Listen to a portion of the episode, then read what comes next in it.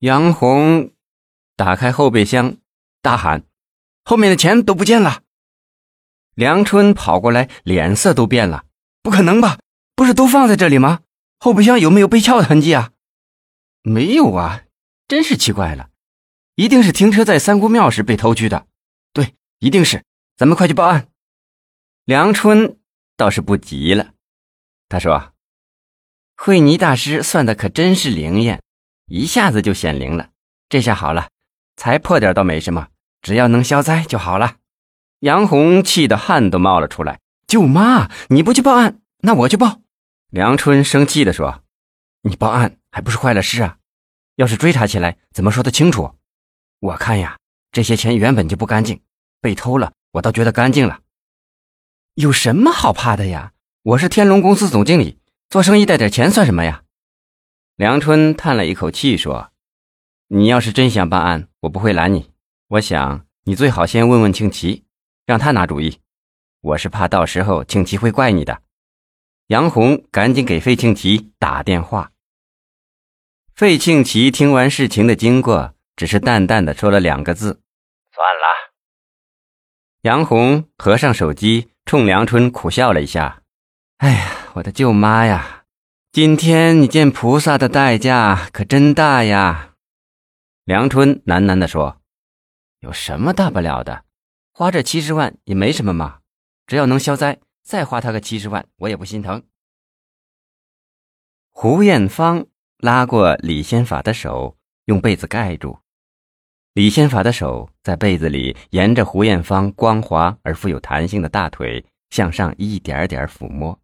胡艳芳的眼睛。浮起一层的迷离，李仙法轻轻的吻了一下她的唇，轻声的说：“芳芳啊，我虽然接触过不少女人，但真爱的只有你一个。”胡艳芳白了李先法一眼：“去你的！你的话听上去就像浪漫剧里的台词。”李先法笑了：“啊，这是真的，特别是看你主持节目，我的心呐就跳得更厉害了。”你在那电视画面上真是魅力无穷啊！胡艳芳显得更加娇媚了。你骗人，我不信。嗯哼，李先法倒叹了一口气说：“哎，如果有一天我倒台了，不当市长了，你还爱我吗？”胡艳芳盯着李先法，表现得很吃惊。发生了什么事？能告诉我吗？李先法心情难过的说。你是我唯一能说说心里话的人呐，我来找你就是对你诉说心里的苦闷。现在，我那位黄脸婆越来越不像话了。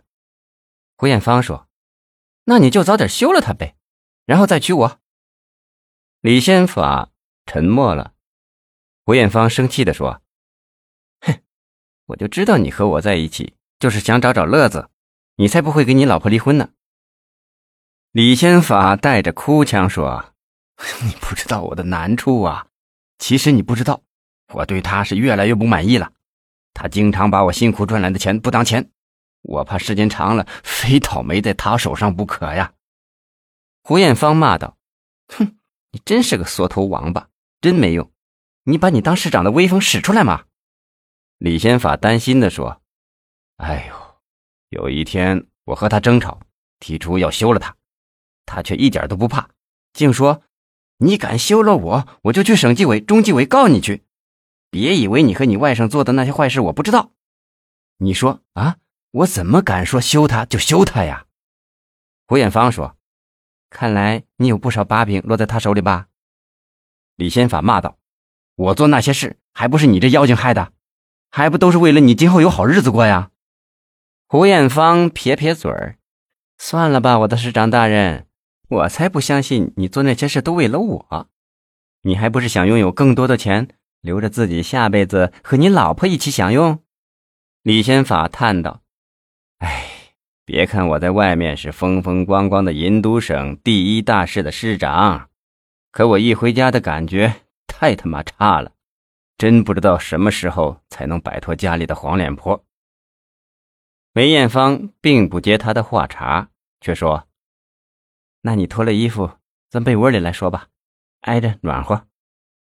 李先法笑了：“ 等一会儿吧，我怕一挨着你那凝脂般的肌肤，会失去说话的勇气了。”胡艳芳觉得李先法这话很受用，你还真背上台词了，哎，挺逗。说吧，我特爱听。